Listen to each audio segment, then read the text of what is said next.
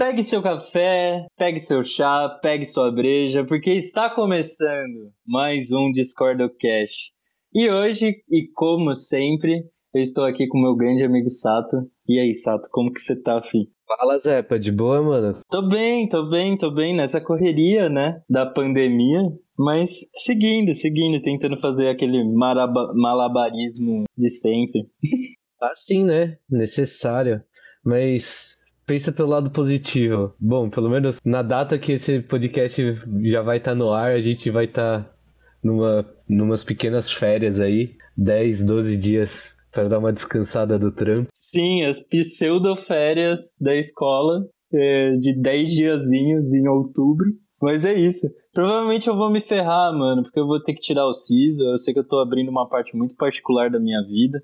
Mas é isso, eu vou estar tá fudido, Caraca, mas pelo menos de férias.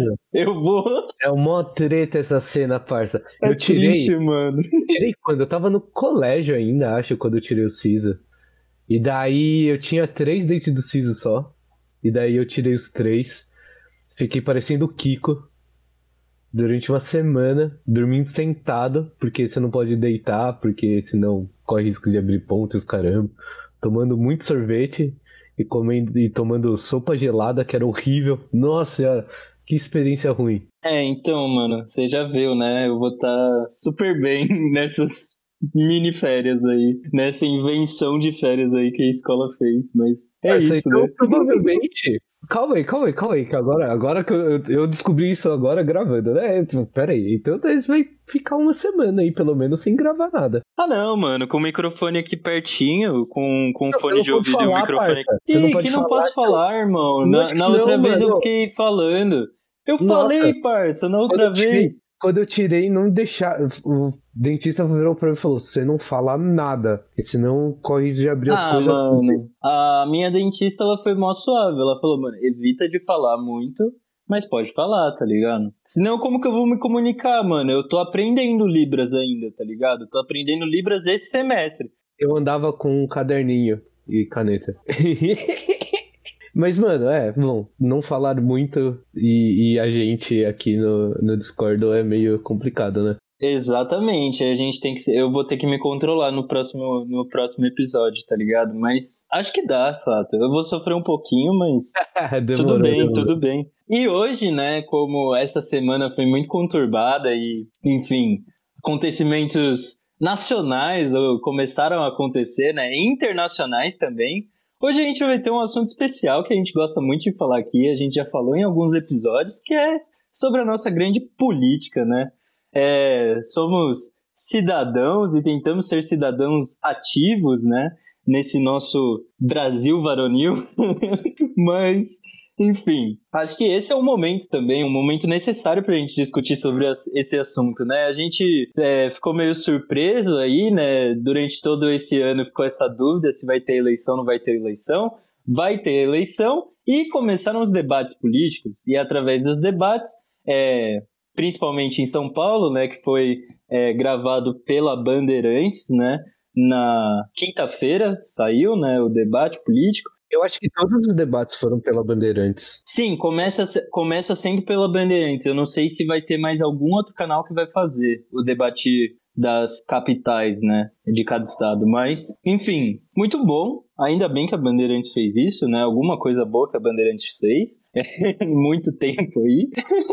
Mas necessário, né? Boa parte da população, é, por mais que nessa pandemia a gente esteja em contato intenso com, com as redes sociais, enfim, com todos esses dispositivos tecnológicos e eletrônicos, nem todas as pessoas têm acesso a, a esses veículos de comunicação. E a TV ainda continua sendo um ótimo veículo para justamente também as pessoas entrarem em contato com as propostas políticas de cada candidato, a carinha de cada um dos candidatos, enfim, essas coisas, as críticas desses candidatos, essas coisas. A gente ficou meio perplexo né, com toda a situação, mas é isso, a gente vai discutir sobre isso ao longo de todo o episódio. E, enfim, acho que basicamente é isso. Em choque, mas feliz por discutir isso e mais uma vez em quatro anos, de dois em dois anos, né, aqui no Brasil, a gente ter a oportunidade, obriga, oportunidade obrigatória, né, de ter que votar ou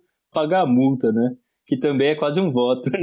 Mas sem mais delongas, vamos chamar aqui os nossos dois grandes convidados, o Luca e o Luiz. E, como sempre, né, a gente tem que fazer aquela perguntinha básica, né? Quem são vocês pedindo um café? Fala pessoal, aqui é o Luiz, de novo aqui, desde o. Tive no quinto episódio das Narrativas Políticas Invertidas. Foi um prazer enorme estar aqui, estar aqui de novo. Um abraço, Sato, Zepa. É, meu nome é Luiz Caparelli, tenho 30 anos e estudei gestão de políticas públicas e depois fui trabalhar com marketing. E trabalhei muito nessa área de eleições, é, o marketing político, o jogo político, né? E essa é um pouco da minha, da minha carreira nesse, nesse para esse lado. E aí, pessoal, é, eu sou o Luca, Luca Palmieri, Respondendo primeiro a pergunta do cafezinho, é, minha escolha seria um café preto, quente, sem nenhum açúcar. Acho que essa é a minha escolha. E bom, para me apresentar aqui, é, eu sou um estudante de ciências sociais, né? Colega do Zepa aí de muito tempo, desde o do ensino médio, aí agora na faculdade, né? É, eu sou mais ligado à área de antropologia, é, eu faço uma pesquisa na internet, né, a partir desses olhares antropológicos da internet sobre um gênero musical, estético chamado Vaporwave. E mexo com essa área de política na internet também, é uma parte que eu gosto de pesquisar e acho que vamos conversar. Caraca, bom demais, bom demais. Bom demais! mais uma vez aqui, em maioria, em prol do café. Só queria colocar esse adentro. É verdade, você tem que colocar mesmo isso porque é raro esses momentos. E sem açúcar, hein? Por favor. Por favor. Hoje eu sou minoria. Hoje eu sou, hoje eu sou a minoria do chazinho. Hoje eu sou a minoria do chazinho. Acho que para iniciar o debate, eu não sei se vocês topam, mas Antes de ir para São Paulo, eu gostaria um pouco de falar de Osasco, porque eu sou morador de Osasco, moro de Osasco desde que eu nasci, e eu sempre votei aqui em Osasco no caso das eleições municipais, né? Então, para vereador e prefeito, eu sempre votei em Osasco. E é complexo, é complexo a situação. Eu não sei como é para vocês que estão em São Paulo e no caso do Sato, que é Jundiaí. É, eu, eu moro em São Paulo, mas eu voto em Jundiaí por, pelo simples motivo de que eu sempre perco a data, a, a data limite para trocar, para fazer a transferência de, de título, né? De local de votação. É, eu, eu sempre perco a data. Eu sou horrível com data. Mas mas mesmo assim, eu, eu tô muito mais por dentro do, de das coisas e da situação política de São Paulo do que de Jundiaí, né? Eu, não, eu acho que eu não vou conseguir falar muito sobre Jundiaí hoje, infelizmente. Mas bora lá, Zepa. Dá seu parecer sobre Osasco. O que a gente conseguir comentar, a gente comenta. Mano, mano, mano, é triste, é triste, é triste. Mas é, é muito interessante ao mesmo tempo, sabe? Tipo, o, o, período de eleições é um momento que eu fico triste por perceber que, tipo, nossa, esses são os nossos representantes. Mas ao mesmo tempo, é um momento que dá para perceber também todo esse movimento nacional, digamos, todo, toda essa vertente política que o país como um todo está passando, né? E, e dá para perceber isso no âmbito micro, né? No âmbito da cidade onde eu moro, que pode parecer uma cidade pequena, uma cidade satélite da, da cidade de São Paulo, né? Se encontra na região metropolitana de São Paulo, mas é, pesquisando sobre as eleições e pesquisando sobre a cidade, eu percebi que é uma cidade rica pra caramba, né? então, a cidade de Osasco atualmente ela é o segundo PIB do estado e ela é o sexto PIB do Brasil. É, então, não é uma cidade pobre, é uma cidade bem desenvolvida, digamos, né? E aí que fica a questão, né? Tipo, como que essa cidade pode ter uma, um produto interno bruto tão grande e se encontrar na situação social e de desigualdade social que se encontra, né? Então, fica aí também a pergunta de para onde vai todo esse dinheiro. Além disso, a cidade de Osasco foi formada por conta da sua indústria próxima do Rio Tietê, né? Sempre muito conhecida por isso e também foi por conta dessa indústria que a grande maioria dos moradores veio para essa região e que é uma região que não para de crescer por conta também é, do investimento e da especulação imobiliária, que está muito grande nessa região, porque tem um terreno um pouco mais barato, porque está afastado da cidade de São Paulo, mas tem fácil acesso para a cidade de São Paulo pelas grandes vias da cidade, então Raposo Tavares, é, Marginal Tietê Pinheiros, né, a, a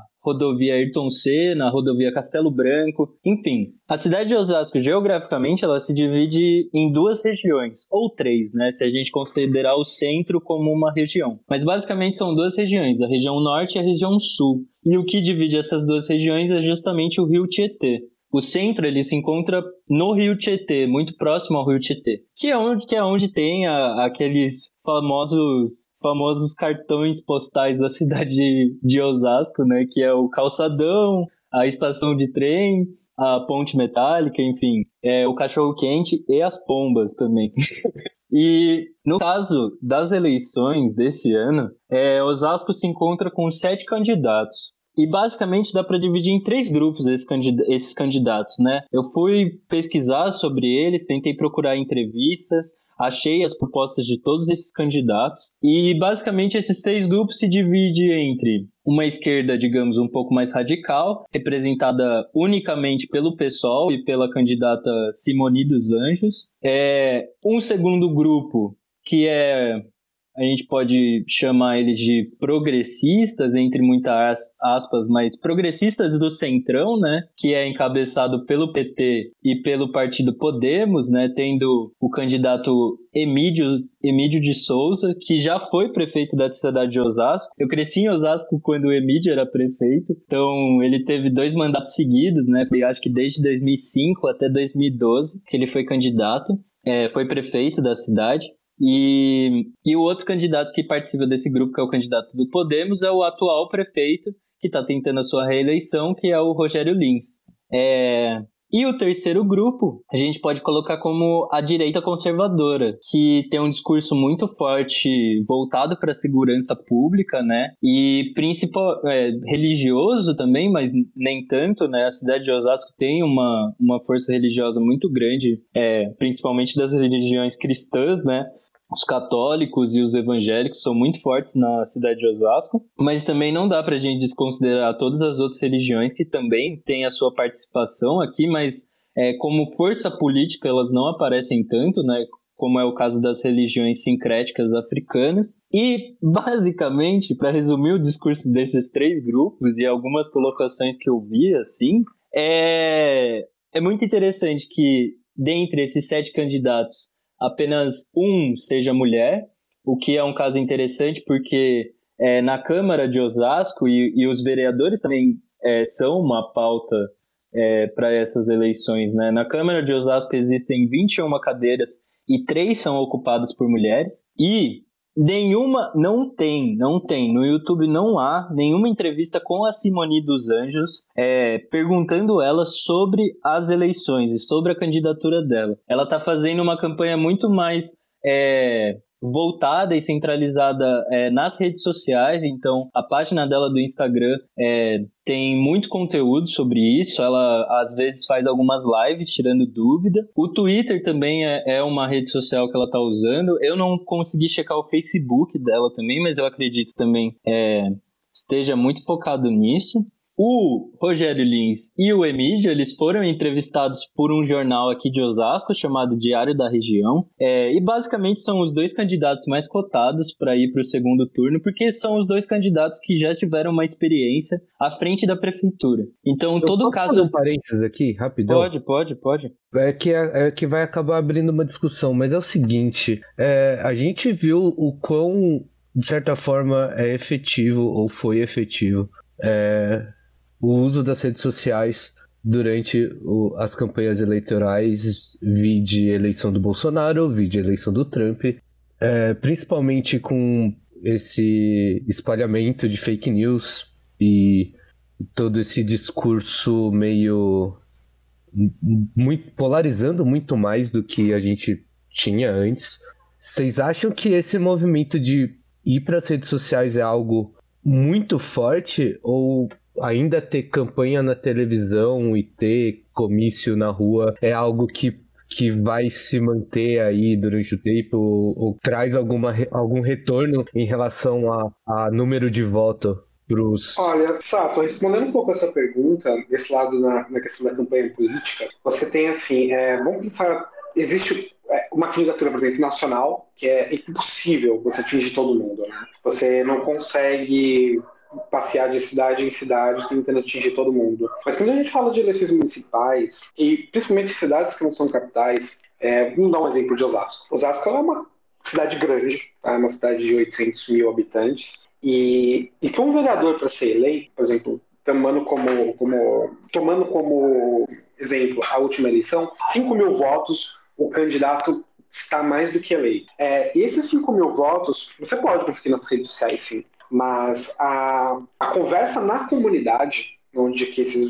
Osasco tem muito disso, né? É, e muitas outras cidades também têm. Os candidatos, eles são, eles são limitados geograficamente. Então você tem um determinado candidato que tem uma campanha para um determinado bairro, o outro para tal bairro. São poucos os candidatos que se fixam em políticas. Então você tem um cara que ele é mais voltado para a defesa dos animais. Né? É, em São Paulo a gente tem isso. São Paulo a gente tem condição de ter isso porque ele tem voto de todos os distritos da cidade. Dentro de cidades menores, por exemplo, de Osasco, mesmo sendo uma grande cidade, é, é muito difícil com ter uma política que, que abranja a cidade inteira e que ela não seja focada local. Então, por exemplo, você tem uma, uma, uma, série de candidatos a vereadores em Osasco em que eles são estabelecidos em determinadas regiões geográficas. Alguns bairros da Zona Norte, você tem alguns candidatos, outros candidatos dos bairros da Zona Sul, esses estão muito próximos. Então, essa questão de conhecer o comerciante, de fazer a campanha dentro de uma feira de rua, é, elas são muito fortes, sabe? É, você, tem, você tem nomes aqui é, de candidatos que, às vezes, eles trazem até o nome do bairro que eles estão. Né? É, você tem, eu vou dar um exemplo aqui, tem um candidato que é não sei o que lá da academia né? Para você ver como que isso ele é muito fechadinho num local. Ele não recebe votos da cidade inteira. É, tem uma distribuição muito localizada desses candidatos. Então, rede social é bom, é ótimo. No entanto, nessas condições, eu pessoalmente não acredito que seja é, ponderante para fazer com que uma pessoa seja eleita ou não. Principalmente quando estange a vereadores e tudo mais. Candidatos a prefeito, sim. Mas para vereadores, eu acho que esse voto um a um na, na sua localidade é muito fundamental.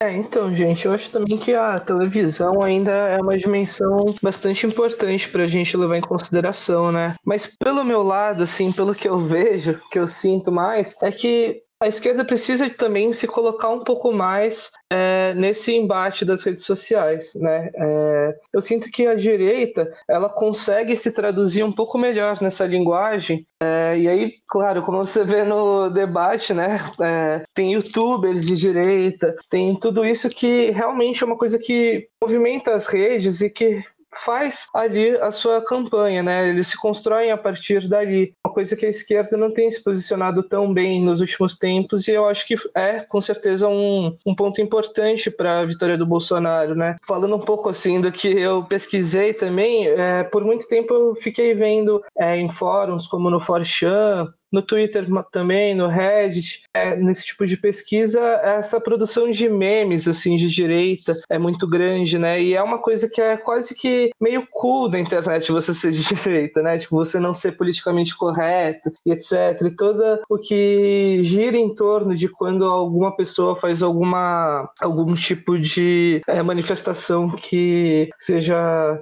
sei lá, né, manifestações racistas sempre geram uma coisa muito grande na internet de movimento que por vezes acaba tipo é, ajudando essas pessoas, né, mais do que denegrindo elas. E a direita vem se alimentando muito desse tipo de de manifestação nas redes sociais. Então acho que a televisão ainda é uma coisa muito grande. Né? A internet, principalmente no Brasil, não é uma coisa que é dada né, para grande parte da população. Então, eu acho que a TV ainda é esse grande, grande espaço, mas a internet tem que ser mais é, conquistada também. Sim, sim, totalmente. Eu concordo muito com isso e até tem rolado algum movimento da esquerda é, nesse sentido, né? Tipo, principalmente na USP dá para ver algumas pessoas em alguns outros debates, né? De falando ah, youtubers de esquerda agora, enfim. Mas é, é, fica essa fica esse claro movimento de resposta também, né? O que é, não sei, acaba diminuindo um pouco também, parece que a originalidade, entre aspas, né? É, de ter a utilização dessa comunicação, mas eu acho que é necessário e, e eu acho que cada vez mais é, vai haver uma uma dupla uma dupla utilização assim dos recursos midiáticos. Então, o uso da TV é muito importante, mas o enfoque também vai estar tá muito nas mídias eletrônicas, enfim, toda essa coisa, né? Tem, ah, me assustou muito o caso é, da candidata do Rede, né, por São Paulo, a Marina Elou, que ela, na primeira resposta da Band lá, ela nem respondeu e ela falou, mano, é, veja, entre no, no YouTube, no meu canal e veja o vídeo que eu falo sobre isso, sabe? Essa foi a resposta dela. Mas só retomando o caso de Osasco, coisa muito rápida também, é, é curioso ver porque esse terceiro grupo da direita conservadora, eles têm uma, uma rede de transmissão meio que própria, assim, ou pelo menos uma rede que se propõe a tratar desses, desses candidatos, né, que é a RCTV Interativa, que nada mais é do que um cara, que é o Roberto Carlos, o jornalista Roberto Carlos, que tem o seu canal do YouTube e, e, e mano, é, faz toda essa campanha. Então, tem vários vídeos dele de apoio ao Bolsonaro, de apoio ao Trump, é, e apoiando também esses candidatos, né, que é o doutor Lindoso, que foi secretário da Saúde na época do, da, da prefeitura do Celso Gigro, que era um candidato do PSDB e que foi, enfim, um péssimo candidato, mas o doutor Lindoso defendendo que ele vai retomar a saúde de Osasco é, da época do Celso Giglio é, que não era uma saúde de exemplo, mas como ele foi secretário da saúde, ele tem que valorizar o, o currículo dele, né? E o outro candidato é o pastor Reinaldo Mota e o terceiro candidato é o Marco Souza, mais conhecido como Dateninha. Basicamente, quando eu vi entrevistas desses dois caras, também são dois caras que apoiam muito o governo Bolsonaro, apoiam muito essa linha e tem um discurso forte, né, assim como o Dr. Lindoso, de é, repressão e de segurança pública, então de repressão é, contra expressões culturais, principalmente os bailes funks que rolam na cidade de Osasco, falando que todos esses bailes eles estão conectados com o crime organizado, enfim, todas essas coisas. E o Dateninha, eu achei curioso porque ele, ele entra muito no personagem, assim, que é o apelido dele. Então, basicamente, ele não fala nada da proposta dele e ele xinga pra caramba o Rogério Lins. Assim. Então, fica muito nessa situação, assim. E um ponto triste que eu vi é que em todos esses vídeos, em toda essa pesquisa que eu acabei fazendo de forma muito rápida, mano, os vídeos eles não têm mais de 200 visualizações. Então também é uma demonstração de que a própria cidade não está sabendo do que está rolando e a candidatura e o processo público de, de candidatura ele fica muito enfocado. Então hoje de manhã meu irmão foi junto com meu pai na feira e com a minha mãe. E eles comentaram, falando que na avenida tinha, tinha, tava rolando meio que uma campanha, assim, tipo, algumas pessoas com bandeiras e entregando panfletos do Rogério Lins, que é um candidato que é, nasceu e cresceu no bairro onde eu moro, aqui no Jardim da Abril. E boa parte da candidatura dele foi voltada para esse bairro, assim, para essa região sul de Osasco. O Jardim da Abril se encontra no extremo da zona sul de Osasco. E enfim, né? É, o que eu tô achando é que boa parte das pessoas vai votar em quem já votou, assim. Então, as chances de reeleição são muito grandes pro Rogério Lins, no caso. Por mais que ele tenha sido é, preso em 2016, né? Foi preso preventivamente em 2016 por conta da Operação Caça Fantasmas, que procurava vereadores que é, se financiavam de cargos fantasmas que eles criavam, né? Então, basicamente, a famosa rachadinha, né? Só que em um molde mais específico, mas basicamente o resultado é o mesmo da rachadinha. E é isso, né? A, a, ele continuou, não rolou nada do processo, ele foi meio que absolvido. E os outros 13, depois, os três vereadores que estavam junto com eles, quatro deles continuam na, na Câmara de Vereadores de Osasco, assim, não aconteceu nada com eles, eles mantiveram todo, toda a sua candidatura e estão aí, trabalhando, entre muitas aspas. Mas é essa situação. Então, eu, eu, eu vejo, por exemplo, na fala do Luiz e concordo que justamente o caso do Rogério Lins, que sempre foi vereador, tentou ser deputado e, e na primeira eleição que ele tentou a prefeitura, que foi a, a última eleição de 2016, ele conseguiu, porque ele teve esse enfoque muito grande no próprio bairro e em algumas outras regiões, assim. Enquanto que, por exemplo, o Alex da academia, que também foi preso preventivamente nessa operação da polícia, ele tinha esse nome por conta da de tipo academia, academia de musculação mesmo, como tem tipo a Lúcia da Saúde, o Cláudio da locadora, enfim, nomes bizarros, mas que são os nossos vereadores aí da cidade. Zé, complementando um pouco sobre, sobre essa questão de Osasco, é, é muito interessante que assim, Osasco ele vem de alguns traumas na, na eleição municipal muito fortes, né? Que você tem uma candidatura é, na, no, no, mandato do, do, último mandato petista com Lapas, ele era do PT até então, ele concorre contra o Celso Giglio, que foi prefeito da cidade durante dois mandatos, e quando vai para o segundo turno, o Lapas ele ganha simplesmente 100% dos votos, porque o Celso Giglio é impugnado e ele não consegue se candidatar, mesmo o Celso tendo mais votos do que o Lapas. Posterior a isso, acabando o mandato, o último mandato do Lapas, o PT estava totalmente desidratado por causa de toda essa questão de Lava Jato, corrupção e tudo mais. O Lapas ele troca de partido numa tentativa de desvincular o nome dele do PT, mas no entanto já é meio tarde. E é aí que Rogério Lins ele acaba ganhando muita força, porque ele era um vereador apesar de fazer toda a coligação com, com o Lapas e com todo o PT, do Emílio, do. Então, tinha um outro, outro candidato também que, que eles eram muito próximos. João Paulo, João Paulo. E ele faz toda essa, essa, essa tentativa de mudança para conseguir se desvincular do PT e não consegue fazer isso. E na primeira candidatura do Lins, ele consegue ser eleito prefeito e também consegue a proeza de ser preso, né? Exatamente, é, é um trauma muito grande para a cidade e é engraçado hoje ver porque as coligações políticas elas já são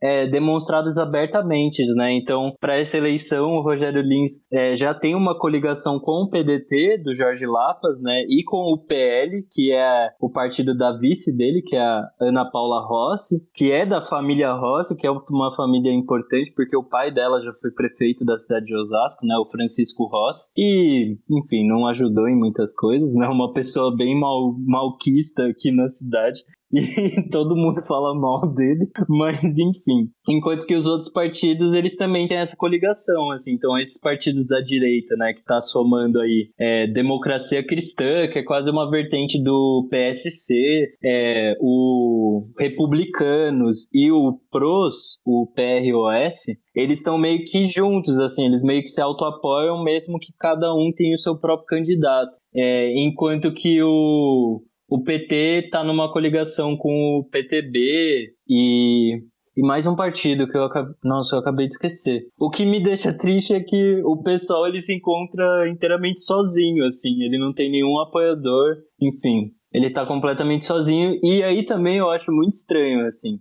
É, o fato da única candidata que não ter, não ter uma entrevista no YouTube de alguma dessas redes que se dispôs a entrevistar os candidatos de Osasco foi justamente a única candidata mulher. E a candidata do PSOL. Então é curioso e ela tá meio que fazendo a parte dela, usando as próprias redes sociais, né? Mas, enfim, eu acho que boa parte da população de Osasco é, é, é, é, muito osso isso, né? Porque parece que a cada eleição ocorre um processo de esquecimento, né? Tipo, parece que a gente esqueceu que, que em 2016 14 vereadores eles foram é, presos preventivamente, sabe? Tipo, é um negócio que não é mais debatido, sabe? E, e, aí volta a eleição e parece que, tipo, começa tudo do zero, sabe? Sendo que já tem todo um contexto aí que poderia ajudar a gente nessa escolha, pelo menos para mudar também os, os, atores políticos da cidade, né? E, e também, consequentemente, a situação da cidade.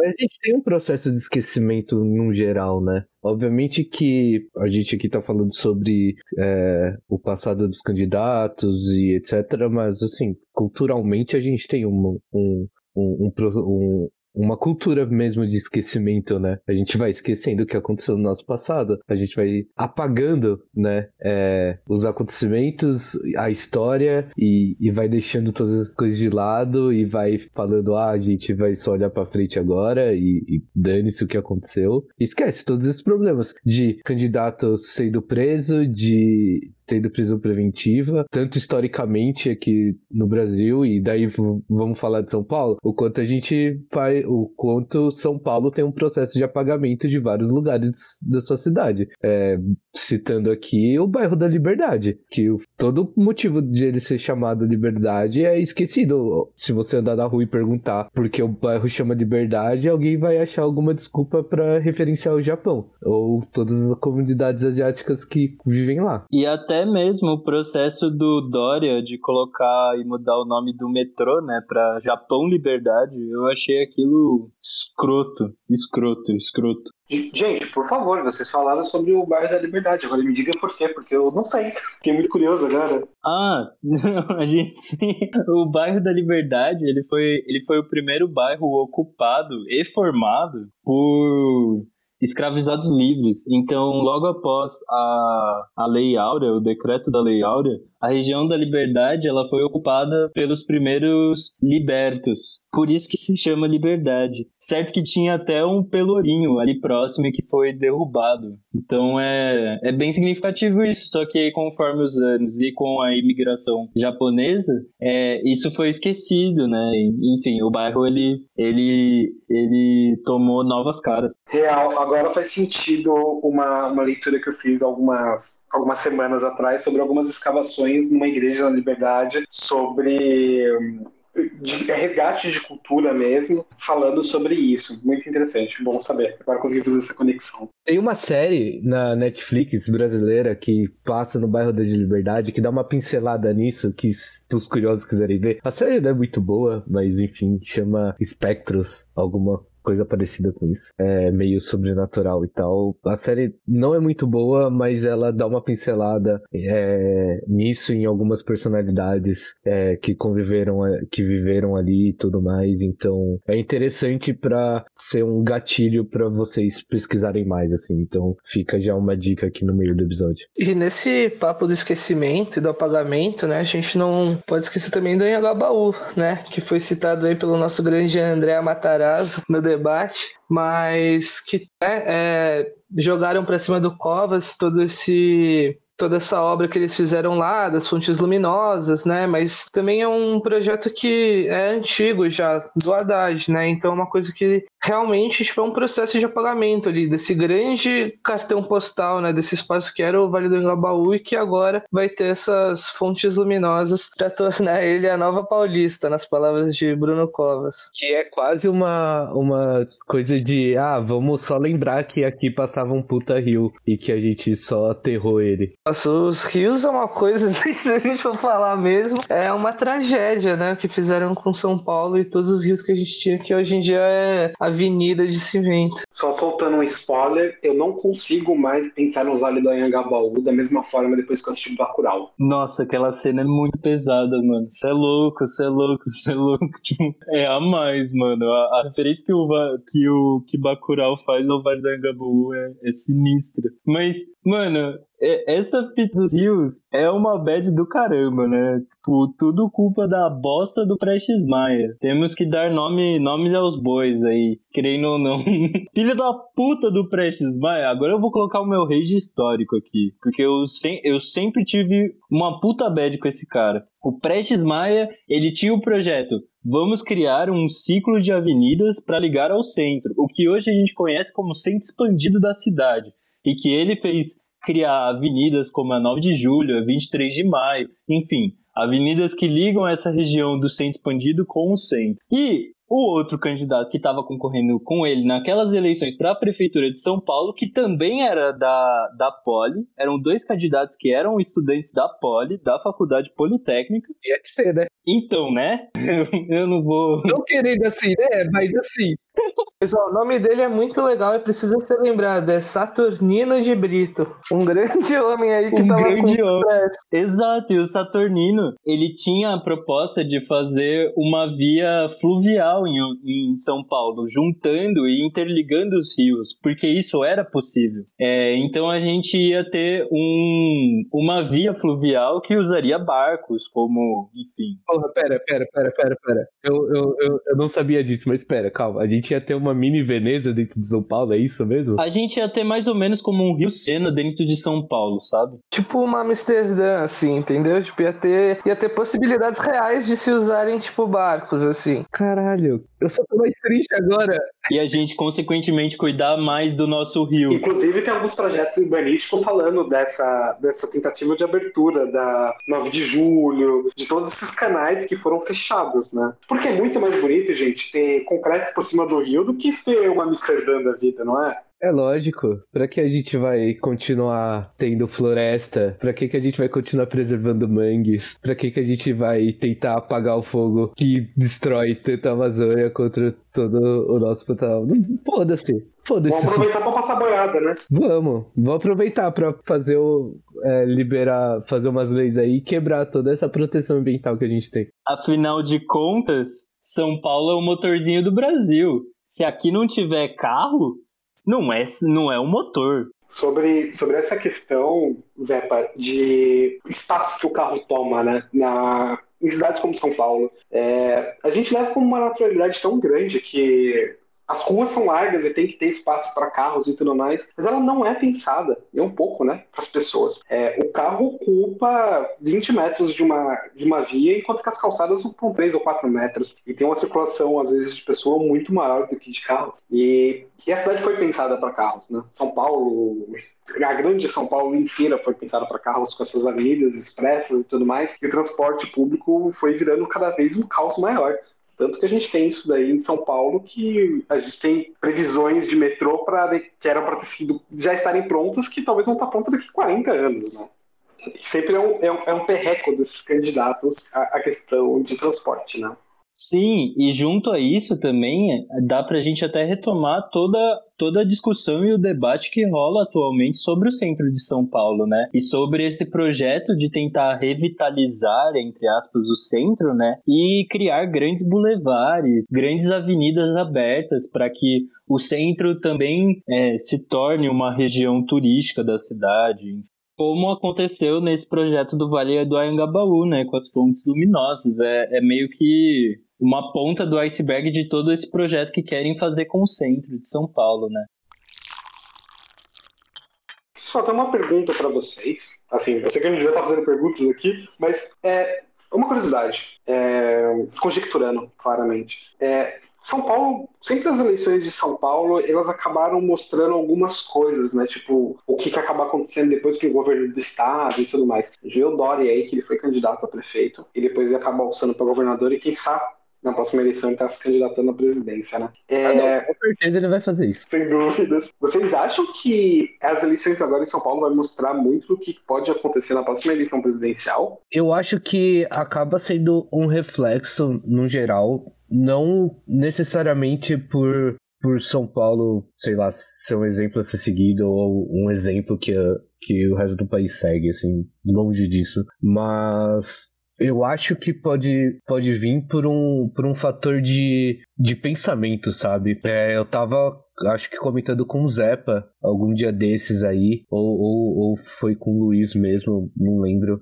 que a gente, bom, a gente teve um, um levante da direita nos últimos anos muito grande, né? Onde a gente vê aí líderes de nações é, sendo eleitos que têm viés é, da direita ou pensamentos extremamente conservadores, é, liberais e etc. E eu, pelo menos assim, posso estar enganado, mas eu sinto que, que a gente pode estar vindo aí numa onda da, da esquerda voltando a ter um pouco mais de, de numerosidade no, no aspecto político, porque a gente está tá enfrentando muitos problemas sociais no geral, né?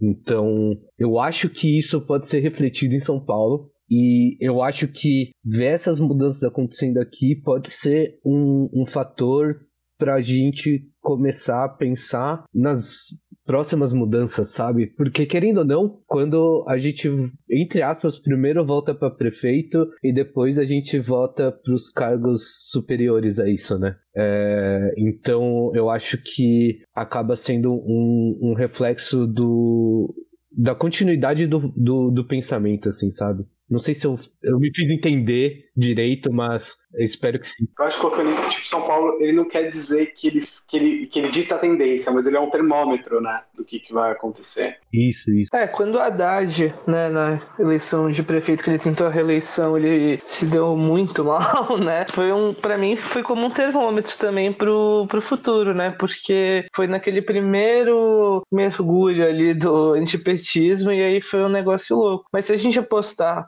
por outro lado, por esse esquecimento, quem sabe não esqueçam do PT um dia, né? Quem sabe? Quem é, eu sabe? Acho, eu acho meio difícil, porque o PT virou a imagem do, do inimigo, sabe? Então, como o discurso e, e a maneira como eles conseguem se vender e se posicionar é ser contra o inimigo, eu acho que se não colocarem uma outra imagem ali, seja um candidato ou seja um partido no lugar do PT, eu acho que vai ser um pouco difícil é, isso acabar? Eu acho difícil, porque eu acho que seguindo a sua ideia, é, você tem, meu, poucos exemplos que, que demoraram tantos anos, é, foi toda uma construção midiática em cima de, de um partido para mostrar que ele era corrupto, que era isso, que era aquilo outro, né? É, parece que nenhum outro é corrupto, que nenhum outro teve problema, né? E foram muitos anos de construção. E é aquele negócio, vão, eu acho que pode passar algumas décadas ainda e vão lembrar do PT como se lembra do Collor, do confisco do dinheiro, como se lembra da CPMF,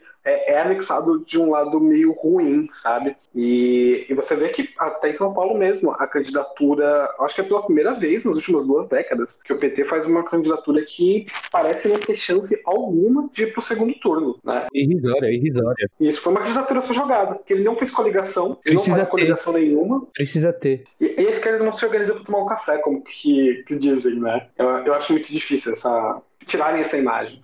É, aquela imagem meio Maluf, né? Virou já aquele negócio que a gente tem na mente, assim, como um sinônimo de bandidagem, não é mesmo? Mas é uma coisa, realmente, um otimismo, né? Pro futuro, a gente pensar por esse lado, porque realmente também acho que. E o PT, ele realmente se fecha em muitos cenários, né? Tipo, por exemplo, quando estão falando de São Paulo, eles podiam muito claramente só apoiar o Boulos, mas eles não querem, né? Então, realmente, tipo, eles estão nesse processo que eu também acho vai ser muito difícil de sair. Eu acho que tem uma coisa aí em relação ao PT que é a vontade de ser protagonista, sabe? Uma síndrome de vocalista de banda. Que, ah, eu preciso ser a imagem da esquerda e eu preciso ser é, quem ocupa o cargo e, e quem é o herói da esquerda, assim, sabe? Eu acho que tem um pouco dessa é, desse ego de protagonista. Não, posso estar enganado, mas eu sinto um pouco isso. Que do posicionamento, através do posicionamento e das atitudes que eles têm, né? Porque, como o Luca falou mesmo, é, e pelo menos na minha visão, assim, o Boulos é o nome forte da esquerda dentro de São Paulo, sabe? Para a prefeitura de São Paulo.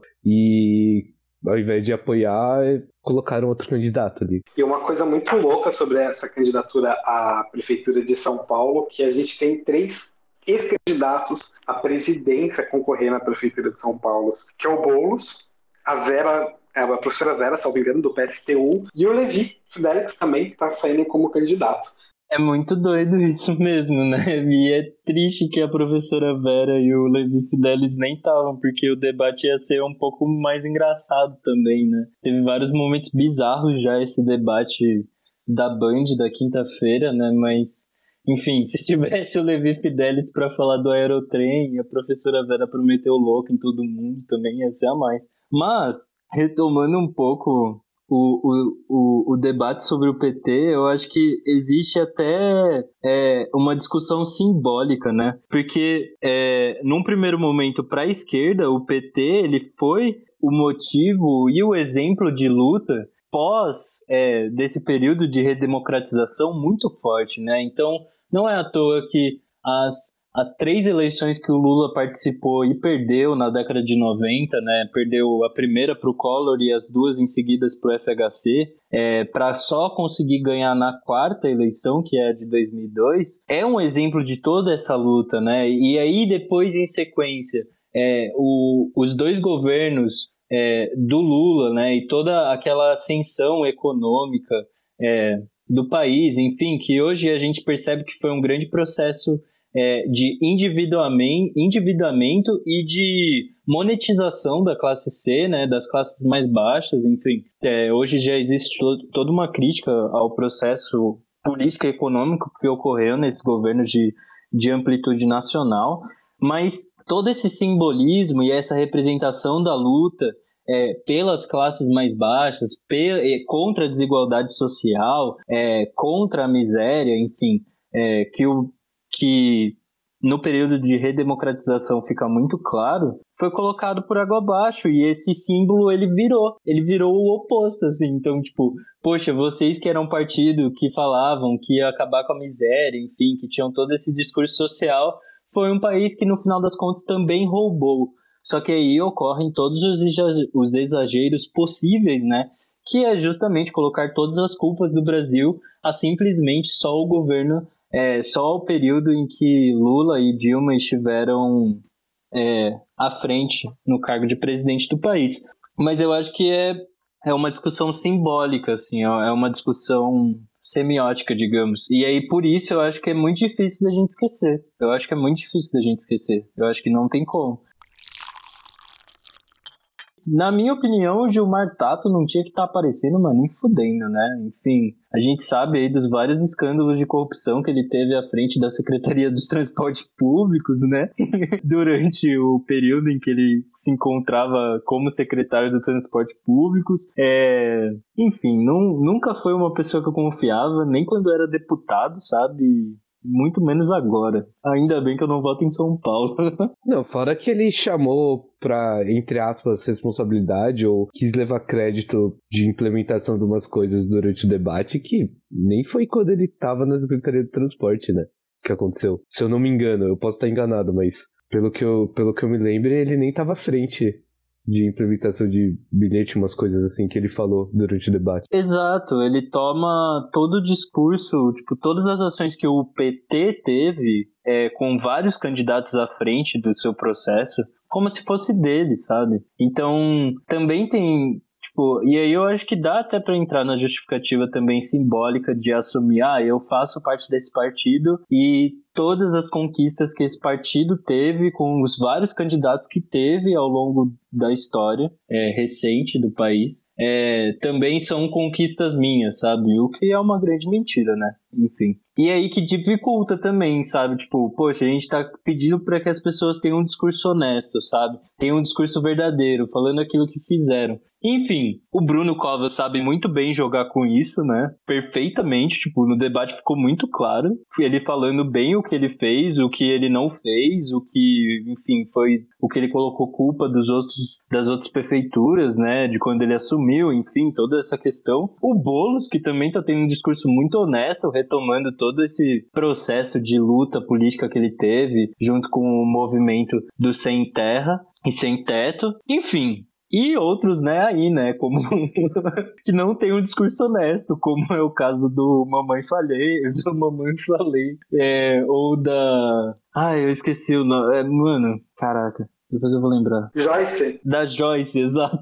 Joyce, mano, nossa, essa mulher falava e eu só ficava pensando, meu Deus, como pode ficar falando tanta besteira e ser tão radical e preconceituosa. Assim como o próprio Mamãe Falei, que foi racista pra caramba, né? Exato, ele ficou falando, mano, ensinar picho e, e break pras crianças não ajuda em nada, tá ligado? Sendo que isso é cultura, tá ligado? Ele simplesmente tá desconsiderando toda uma proposta cultural pra falar, mano, o bagulho é ganhar dinheiro.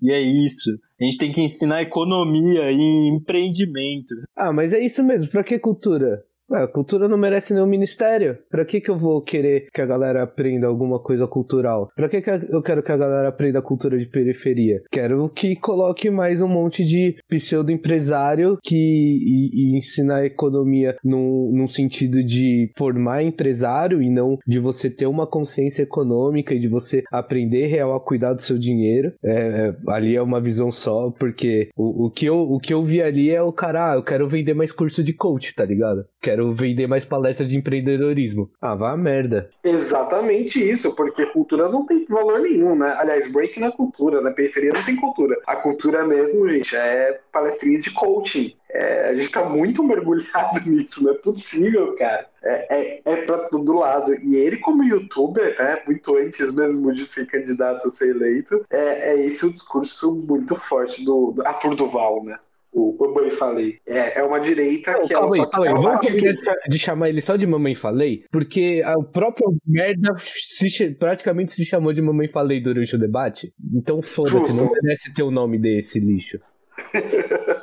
Então, mamãe falei, ele é esse tipo de cara, né? Que ele se promove batendo nos outros, muito parecido com o líder né, dessa corrida aí, que ele foi líder nas últimas duas nas últimas duas eleições, o Celso Russomano sempre saiu nas últimas duas eleições além dessa como candidato que ia ser eleito. Mas ele se desidrata, se desidrata e não consegue nem por no turno. Ele só vive batendo nas pessoas, inclusive em caixa de supermercado, né? É, a mamãe falei como youtuber é escatológico, né? O cara indo em manifestação de esquerda, esperando para os caras bater nele, se vestindo com uma fantasia de vagina e tentando invadir a faculdade de medicina da USP, né? Um cara que realmente é uma tristeza de ver ali. E o Celso Russomano, para mim, também é outro, né? Porque ele e é uma coisa que eu achei engraçado no debate que o Celso Russomano ele vai muito para um, um negócio de esportes, assim, de jogos eletrônicos, de internet livre. Nossa, alguém me explica, por favor, Luca, me explica isso, porque eu não entendi. A hora que ele começou a falar, eu falei, eu não tô, eu não tô escutando isso. Com tanto de problema que a porra da cidade tem, você tá me falando sobre esporte, parça. Mano, então, ele tem uma brisa, tipo, porque assim, eu acho que esse é um núcleo de eleitores do Bolsonaro, né? Com certeza, tipo, em céus, assim, gostam do Bolsonaro e se ele tá conseguindo colar essa imagem, é o que ele quer. Mas uma coisa que é muito engraçada, que não sei se vocês se lembram, tipo, há muito tempo atrás, tipo,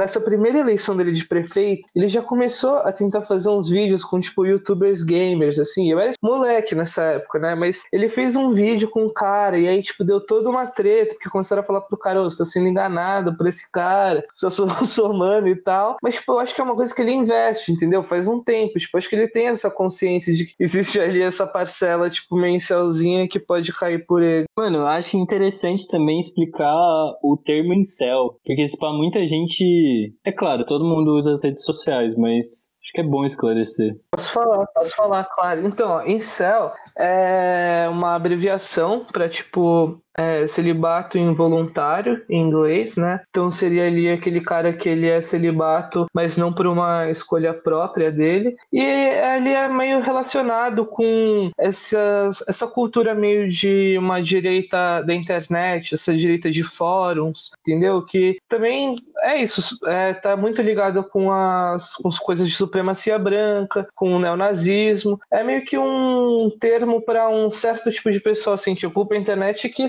sai dela também, né? São pessoas aí que estão povoando nosso ambiente político cada vez mais. E isso é muito doido, né? Porque é, eu achei até curioso que grande parte dos, dos candidatos fizeram pergunta pro Celso Russomano, que é uma figura bizarra para mim, porque ele começa falando que ele, ele deu o nome do, da candidatura, de, tipo, ele, ele deu um tema pra candidatura dele desse ano, assim, como se fosse um projeto que ele repete de quatro em quatro anos, sabe? E ele sabe que vai perder fazer, mas ele, ele, tem que ele tem que fazer um projeto. E aí defendendo muito as únicas coisas que ele faz e que é um discurso que já ficou cansativo, sabe? De falar, eu represento a voz do povo, sabe? Sendo que, tipo, isso já, foi, isso já caiu por terra. A gente sabe que o Celso Russomano, ele não representa nada além do que ele mesmo. Por mais que ele faça um programa em que ele fique vendo e, e discutindo os direitos do consumidor e etc. É, não é uma representação popular, sabe? Sabe? Por mais que ele, no seu ideal de jornalista ali e, e de estudante do direito também, acha que representa, sabe? É muito bizarro. E aí ele coloca esse discurso do nada no meio, muito, muito bizarro, assim, dos gamers, que, tipo, ninguém, ninguém citou, assim, tipo, ele colocou meio no final do discurso, né? E não fez muito sentido também. E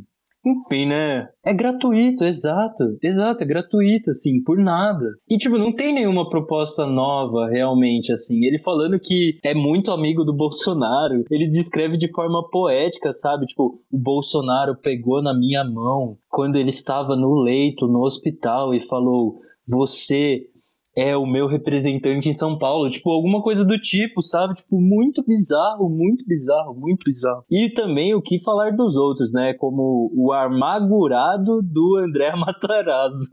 Cara, uma coisa que eu achei muito interessante é que, assim, o, o Celso Russomano, ele não quer te representar. Ele quer muito, mas muito, cuidar de você, entendeu? Ele só quer cuidar de você como se fosse um passarinho machucado e te trazer de volta pro seu esplendor. Gente, mas sobre, sobre o Russomano, é, ele tem uma coisa que nenhum outro candidato tem. Ele teve e está presente na mídia o com uma frequência muito maior. Então, esse, essa saída dele, essa curva dele é muito acelerada, é, justamente porque ele tem uma exposição muito grande, né? E quando ele faz esse discurso de que eu vou defender as pessoas, que eu defendo o consumidor, ele fala lá sobre a internet, que ele fez isso, que ele fez aquilo outro, que ele falou pro mamãe falei isso. Fica até estranho falar que ele falou pro mamãe falei. Mas enfim, é, ele tenta reforçar isso, né? Que, que ele tá do lado dos outros. Apesar que acredito que isso tem um efeito muito grande na população. Acho que isso é muito representado na, nessa, nessas, nessas avaliações, nessas pesquisas prévias. Ele está tão à frente dos outros candidatos pela terceira vez, né?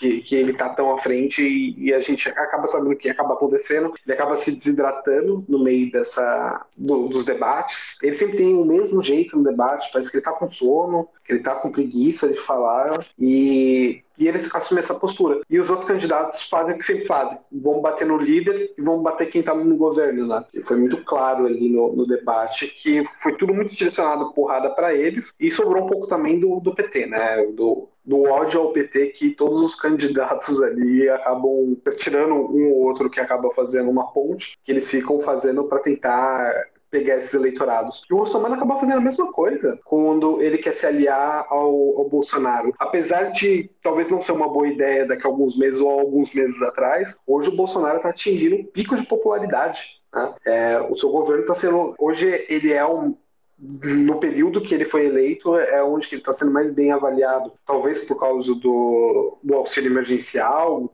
ou das políticas dele, a, falta de políticas dele perante a pandemia, mas o fato é que ele está sendo muito mais bem avaliado hoje do que há 5, 6 meses atrás. E o Rossomano colar a figura dele agora junto ao Bolsonaro, ele vai repetir a mesma coisa que o Dória fez. E deu certo. O Dória fez, o Itzel fez, mas aí ele vai ter que ver se vai valer a pena, né? Futuramente aí, se, se vai estar tá colado tão com a figura do Bolsonaro. Né? Mas nisso que você tá falando, Luiz, você acha que corre risco? Uh, e, e, assim, eu vou falar que corre risco porque, para mim, é, é, um risco e, e, seria uma perda o Rossomano vencer a eleição aqui. Mas você acha que corre risco disso acontecer? Vocês acham? E, e, outra, vocês acham que corre risco de, de algum de, de um partido de, de, de direita é, que tem esse posicionamento é, mais bem mais conservador, por exemplo, sei lá, a, a Joyce, é, se bem que eu acho que ela não vai ganhar nem ferrando aqui, mas enfim. É, mas vocês acham que corre algum risco? Principalmente desses, desses candidatos que se, se aproximam mais do Bolsonaro? Sinceramente, eu não tenho a menor ideia. Porque nosso cenário político está tão bagunçado, mas tão bagunçado, que é, tudo pode acontecer, tudo pode mudar muito. Né? Eu acho que é a primeira vez assim que eu tenho na minha memória que não existe dois candidatos muito fortes, sabe, que são antagônicos entre si. Nós temos aqui os dois candidatos que estão na frente na dianteira, são dois candidatos da direita, né? Tanto o Russomano, apesar de ele falar que ele é todo pró-população, né, pró-consumidor, não é bem assim, né? É ele e o e o atual prefeito de São Paulo são os dois candidatos que estão na frente. E você tem outros candidatos ali um pouco mais para trás, você não tem uma distribuição ideológica, tipo, entre uma força e outra força, né? Você tem uns candidatos livres correndo solto ali. Eu acho que qualquer coisa pode acontecer no meio dessa corrida. O russomano pode se desidratar, como ele fez nas outras, nas outras candidaturas. Pode ser que não. É, você pode ver ali, talvez, meu, é, é uma coisa que seria imaginável, sabe? Os dois, por exemplo, os dois candidatos que estão na frente, é, como que a esquerda vai se comportar entre russomano e PSDB, sabe? Se num eventual segundo turno. Eu, eu, eu não consigo imaginar o cenário que está a Prefeitura de São Paulo. É uma coisa muito louca. Olha, eu colocaria meu dinheiro no Bruno Covas. Nesse cenário aí, eu acho que o Bruno Covas talvez vá levar essa. Eu acho que o Boulos ele tá bem, né? Ele aparece acho que com 8% em terceiro, mas tem o Márcio França também, né? Que para mim é um cara aí que ele foi atrás do Bolsonaro, que o Boulos disse não foi fake news, ele realmente foi atrás do Bolsonaro. E aí, como ele tá meio ligado ao PDT também nessa, eles o PDT deu uma freada nele e tal, e aí ele acabou não indo por esse caminho. Mas, cara, eu tô achando que o Covas vai ser reeleito. O Covas que, não, não sei se foi só impressão minha, mas ele parecia um boneco de ventríloco durante o debate todo, né? Mal se mexia, tipo, não tem nenhum jogo de corpo ali, todo travado. Eu, eu jurava que ia aparecer alguém é, saindo atrás dele, assim, tá ligado? Com o bracinho meio que erguido, assim entrando nele, porque ele parecia muito boneco ventrilo. Mano, ele é uma figura meio cavernosa, né? Também é, também pelos problemas de saúde que ele teve, enfim. Eu, eu fico mais com dó do Covas, assim, mas enfim. Acho que São Paulo tem esse grande amor, assim, pelo, pela, pela direita centro, sabe? Pela, enfim, pelo centro, né? Por esse discurso neoliberal economicamente, é isso. Tipo, enfim, não importa, sabe, se, se tem um discurso um pouco mais progressista, um pouco mais conservador, desde que, tipo, fica alimentando o empresariado paulista, sabe? O empresariado paulistano. É, acho que a disputa pode ficar ou entre Covas e Bolos, se der muito certo a campanha do Bolos no primeiro turno, ou entre Covas e o Matarazzo. Porque é engraçado que eu já escutava o nome do Matarazzo, tipo, bastante assim nas outras eleições, mas ele nunca teve sucesso, né, também. Mas é, né, ele é o grande representante aí da elite, eu achei muito engraçado o fato dele falar igualzinho ao Alckmin, mano. Ele fala igualzinho ao Alckmin, o mesmo tom de voz, a mesma forma pausada e aquele semblante de, enfim, chupar sangue, sabe? Tipo, foda-se a população, eu vou ter meu din, meio blasé, assim, né? Total, total. É uma imagem do tecnocrata, assim, no seu auge, né? Aquela coisa que parece que São Paulo adora mesmo. Porque, tipo, uma coisa que eu acho muito engraçada é que eles falam como se, é isso, eles tivessem todo o conhecimento técnico possível. Entendeu? E todas as decisões deles são baseadas na ciência e na tecnologia e em toda a possibilidade técnica que eles têm. Então, tipo, sabe, como que vai dar errado, não é mesmo? Fazendo um comentário agora de outra coisa que eu achei muito legal e que eu quase aplaudi, assim, quando eu, tava, quando eu assisti de dar risada, é, foi quando o Boulos virou e falou: Ah, galera fica se apoiando em meme para me criticar, falando que vou invadir, vou invadir, não sei o que. Cara, essa hora eu não me aguentei e eu comecei a rir muito alto em casa assistindo o debate. Que eu achei sensacional a resposta dele pra galera falando de, dele invadir os lugares.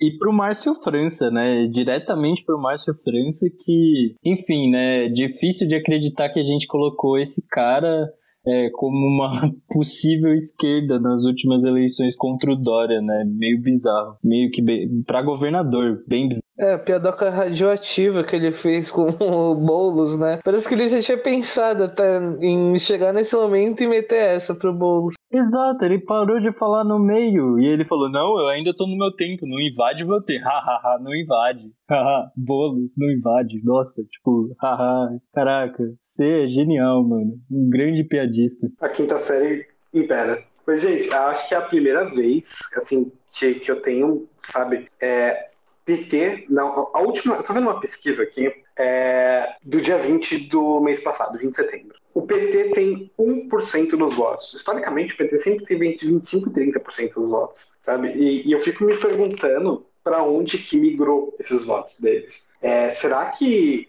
quando a gente vê aqui os partidos de direita, de esquerda, é, eles não somam essa quantidade de votos? Será que a desilusão foi tão grande assim que acabou indo para os outros partidos até, inclusive partidos de direita, com o Bruno, com o Celso Russomano. É, é, é uma coisa muito doida. Gente está com também, ainda está cedo, mas tem 33% de votos que ninguém sabe se vai, quem vai votar, que é brancos, nulos ou não sabe e não responderam. É, é um troço assim muito louco, cara. Eu acho que boa parte foi pro Bolos, né? Até também pela construção que ele fez, assim, ao longo desses anos, né? Eu sempre achei muito curioso que eu acho que a, a figura do Boulos e do Lula, no sentido de construção da luta política deles, eu acho que é muito parecida, sabe? Então, todo o movimento do Lula de defender os metalúrgicos e de atuar muito em São Bernardo e etc., é, eu acho muito semelhante ao movimento que o Boulos faz é, com as lutas sociais da década de 90, né? Que é justamente um movimento sem terra e sem teto. É, então eu acho que enfim, e, e, e, boa parte da esquerda também sabe de todos esses escândalos do Gilmar Tato, enfim, tipo, o Gilmar Tato nunca foi uma figura muito confiável, sabe? O meu pai até virou pra mim umas semanas atrás, ele falou, mano, você viu o que o Gilmar Tato falou? Eu falei, não, o quê? Aí ele falou, mano, ele falou que os filhos deles, é, que o filho dele, que os filhos dele já, já meio que são responsáveis, enfim, já, já assumem todas as, as economias deles, enfim. Aí eu virei para ele e falei, mano, ele tá basicamente colocando os filhos dele como laranja, tá ligado? Pra, pra falar que tem um, uma, uma receita, tipo, quase zero, assim. Porque teve muito por conta desse escândalo aí do Trump, né? E, e essa questão dele não declarar receita entre 2016 e 2017.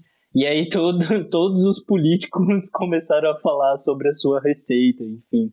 E outra coisa também, que eu esqueci de falar, mas eu achei muito interessante uma, uma, uma questão que estava rolando no meio da pandemia, assim, na internet, que era muita gente fazendo meme do Celso Russomano, assim. Claro que essas pessoas elas não tinham um intuito político, nem um pouco assim. Mas começaram a rolar vários memes do Celso Russomano e dos programas dele, sabe? Tipo, de, de umas situações bizarras, enfim. E eu achei muito curioso também toda essa crítica que fizeram ao Celso Russomano, principalmente os candidatos menores, né? Como a Marina Elou, o, o Sabará, eu acho que perguntou para ele, o Felipe Sabará, que também, enfim, né, é um, é um pequeno Playmobil, né, aquele cara, sei lá, muito estranho. Muito, é tipo um projetinho de Ricardo Salles, ele. O Felipe Sabará é um projetinho de Ricardo Salles, total. Você puxou, você comentou do Trump aí, eu acho que seria interessante a gente comentar, principalmente porque a gente tá, a gente falou mais cedo em relação, é, essa coisa de, de ver São Paulo como termômetro para ir vendo mais ou menos como vai,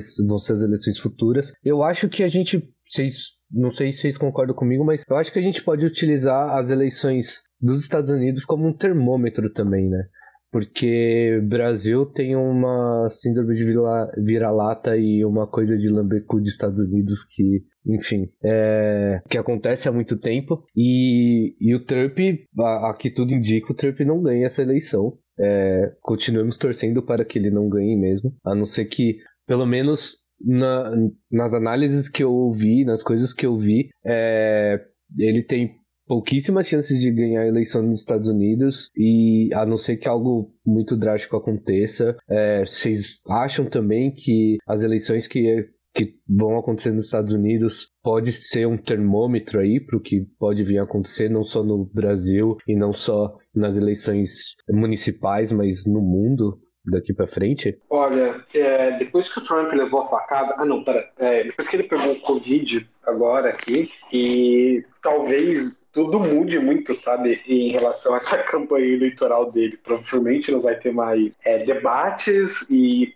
estamos há, há poucas semanas, né, para de fato a eleição americana. Mas agora, sem sacanagem, eu acho que isso muda muito, Sato. Eu acho que é, é o termômetro fundamental, não só para os Estados Unidos, claramente, mas para todo o Brasil e, e para muitos outros países da América Latina porque isso, isso denota que tem uma mudança de rumo, né? Quando a gente tem em 2008 o crash lá da, da bolsa, da bolha imobiliária, a gente vê um movimento claro de, de algumas mudanças políticas aí no mundo virando à direita. Eu acredito que após essa pandemia, os sistemas, os países que se deram muito melhor em relação a, ao ao enfrentamento à pandemia, foram países que eles privilegiaram é, qualidade de vida, é, bem-estar social. Né? Você vê países. Né, na Europa, a gente pode comparar, Inglaterra e Alemanha e ver o sucesso que é a Alemanha frente à Inglaterra. Né? Um que teve uma postura de enfrentamento e o outro de negacionismo até um determinado período. Trump,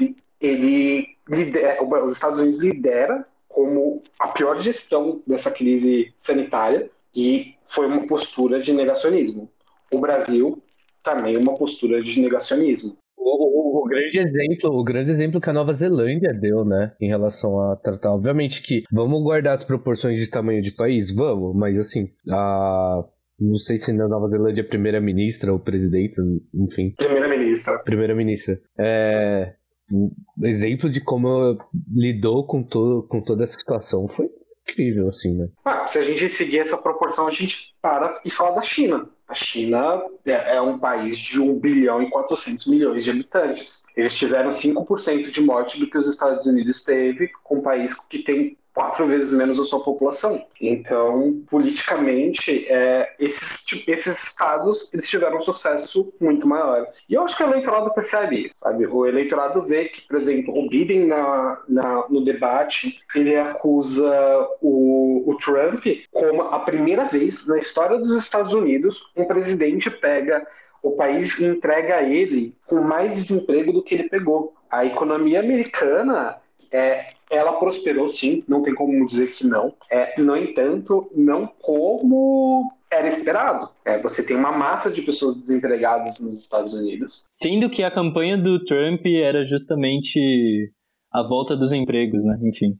Exatamente. Dói muito para o americano médio ver isso, né? Que não, não foi. Deu errado. Deu tudo muito errado. O enfrentamento deles foram não foi nem um pouco satisfatório. É o país que mais se deu mal nessa pandemia, é, mais do que muitos outros que não têm uma estrutura como a deles. Então, é, eu acho que essa mudança, se, se há uma mudança nos Estados Unidos, há uma mudança no resto do mundo, porque você vê, por exemplo, Bolsonaro ele fica, fica isolado.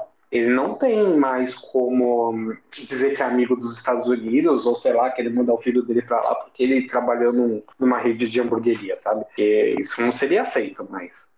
E eu, eu vejo como ele, ele, perde esse protecionismo. Tudo bem que os Estados Unidos não protegem nada, eles só enfiam os interesses aqui goela abaixo. E o nosso presidente bate consciência para a bandeira deles e é isso aí. Mas a partir do momento que ele não tem mais isso, eu acho que ele perde muito do discurso dele, sabe? Ele vira o cara que, mano, ninguém quer saber. Sabe, China não quer saber, Estados Unidos não quer saber. E se ninguém quer saber dele, é, é complicado ele se manter, sabe?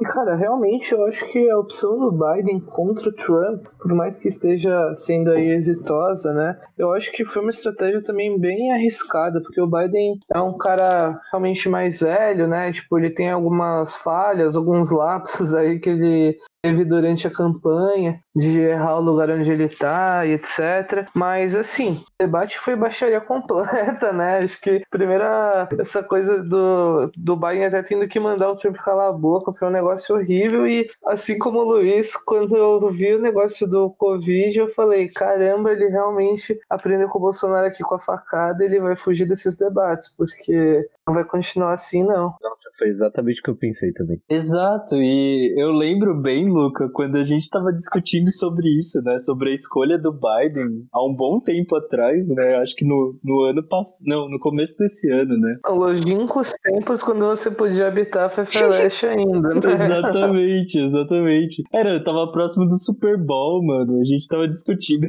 sobre as eleições norte-americanas. E eu lembro que a gente ficou putaço que o Biden tinha sido escolhido, enfim, que ele provavelmente ia ganhar. E, e não é de se esquecer, né? Enfim, eu, eu li alguns livros sobre essa questão social e política norte-americana esse ano, né? E não dá pra gente esquecer que o Biden, ele foi um dos principais congressistas no governo Clinton, né, que, que defendeu justamente o encarceramento em massa, assim como o próprio governo Clinton foi um governo que defendeu muito o encarceramento em massa. Enfim, é, o governo Obama também, é, mas o Joe Biden é essa figura, assim, que, tipo, por mais que ele não agrade todos os progressistas e que também não esteja, de certa forma, muito aliado ao discurso que hoje é muito importante, né, que se tornou muito importante do Black Lives Matter, né, que também foi uma queda pro Trump, todo o discurso que o Trump teve de resistência ao Black Lives Matter e também ao coronavírus, né? Então, o país que mais gasta com saúde e que tem boa parte das empresas farmacêuticas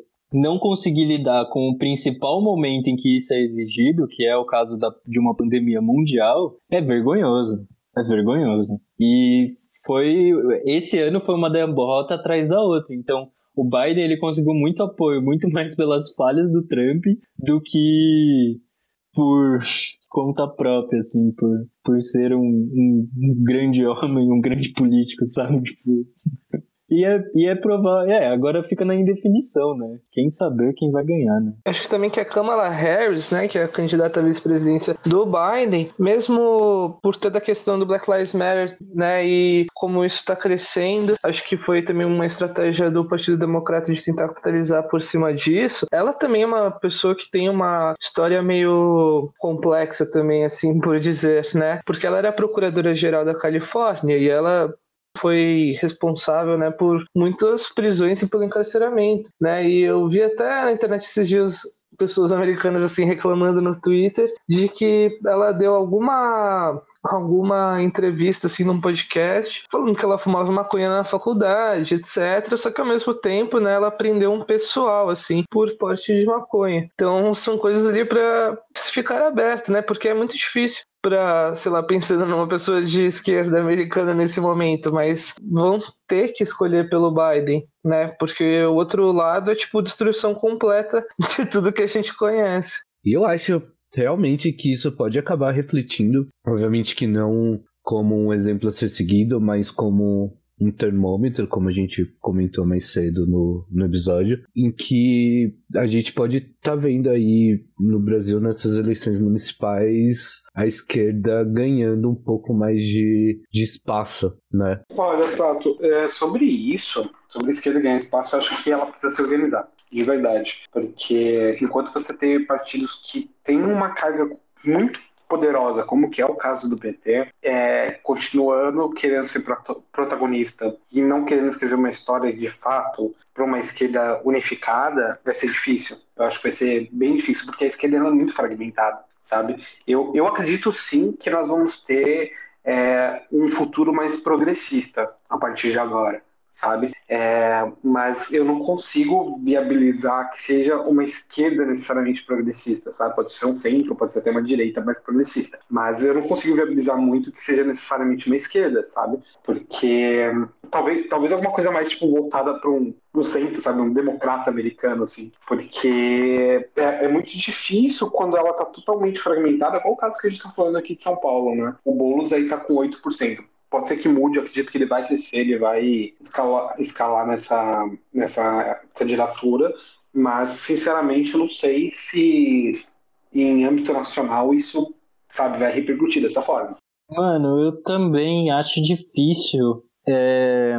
Ultimamente eu tenho feito um curso e aqui eu vou também deixar um grande abraço pro fantástico professor André Singer, da Faculdade de Sociologia da USP porque eu estou fazendo um curso com ele que é justamente correntes contemporâneas, tendências políticas, né? E dentro do curso ele discute sobre a crise da democracia e a crise e a crise econômica de 2008. E é muito interessante assim, porque dentro dessa crise democrática, ele cita duas possíveis é, dois possíveis caminhos, né, para tentativa é, de se solucionar essa crise. Uma que, como a gente já citou e que foi muito ressaltada após a crise de 2008, que são as vertentes de extrema direita, né, que a gente vê na Europa é, com os governos é, contrários à, à chegada de, de imigrantes, enfim, e, e toda aquela situação dos refugiados. É, na Índia também, com o governo do, do Modi, né, que, que tem todo um discurso é, de preconceito contra os, contra os muçulmanos né, dentro do próprio país. É, como Bolsonaro, como Trump, como, enfim, vários outros governos. É, mas ele também cita uma outra corrente que é essa possibilidade progressista, né? E, e que acontece também, e aconteceu já, está ocorrendo em dois países europeus, que é o exemplo de Portugal e Espanha. Então, são dois países exemplos em que ocorreu uma grande coligação da esquerda e eles conseguiram ganhar. Então, Portugal é, já está há alguns anos né, com essa coligação no poder, e, e a Espanha nas últimas eleições em que essa coligação, essa coligação foi a vencedora. Né? Enfim, é, apesar de todas as questões, eu acredito que Portugal é, se saiu num primeiro momento bem, mas ainda tem problemas. Eu tenho alguns amigos que, que estão morando em Portugal e, e eles, eu pergunto para eles, eles comentam muito sobre isso, assim, essa questão do, do retorno de aumento dos casos de corona, enfim. Mas todas as atitudes no começo da pandemia, elas, elas foram muito acertadas para o número não ser muito alto, enfim. É, e a Espanha também com toda a questão, enfim, é, de números altíssimos. Em março, aqui no Brasil, a Espanha, pra gente, a Espanha e a Itália, para a gente, era um grande terror, né? Mas quem diria que o Brasil ia se tornar o, o pior exemplo da, da situação pandêmica, né? Mas é isso, assim, eu acho que há uma possibilidade da, de haver, digamos, uma oposição progressista que seja mais enfática e essa oposição deixe de ser oposição e se torne posição, né? Se torne governo. Mas, assim, de forma próxima, eu não votando em São Paulo, assim, e, e, se eu votasse em São Paulo, eu votaria no Boulos, deixando já minha, minha posição política aqui. E em Osasco eu também não sei como.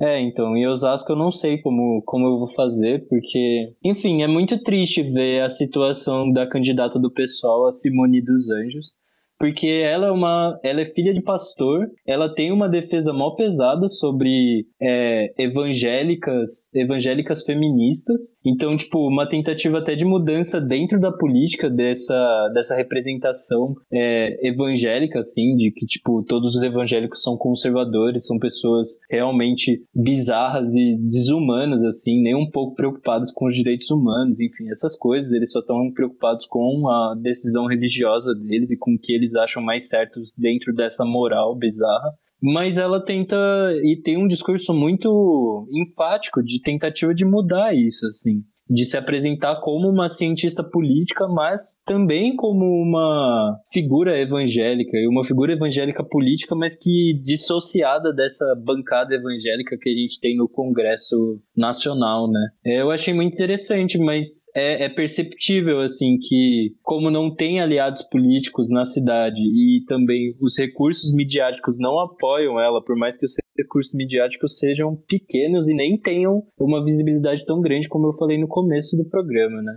É, ela se encontra sozinha. Então é quase uma expressão do partido, assim, de, de nem tanto demonstrar tanto apoio, sabe? Então ela, ela realmente, ela, ela parece que tá sozinha dentro das eleições e dentro do próprio partido, sabe? Porque quase como que as eleições para o segundo turno ou as eleições já estão decididas aqui em Osasco. Mas é isso. Eu acho que a gente deve continuar apoiando essas pessoas e tentando buscar que elas melhorem, assim, e tentem se atualizar das questões mais primordiais, como o Boulos está fazendo e está metendo louco sobre essa questão do centro e, e essa situação também é, de moradia de rua, né? Como por exemplo, o padre Júlio Lancelotti se tornou uma figura importante esse ano por conta dos ataques políticos que ele sofreu é, do Mamãe Falei, né? Como deputado de São Paulo aí, atuando na Câmara de São Paulo.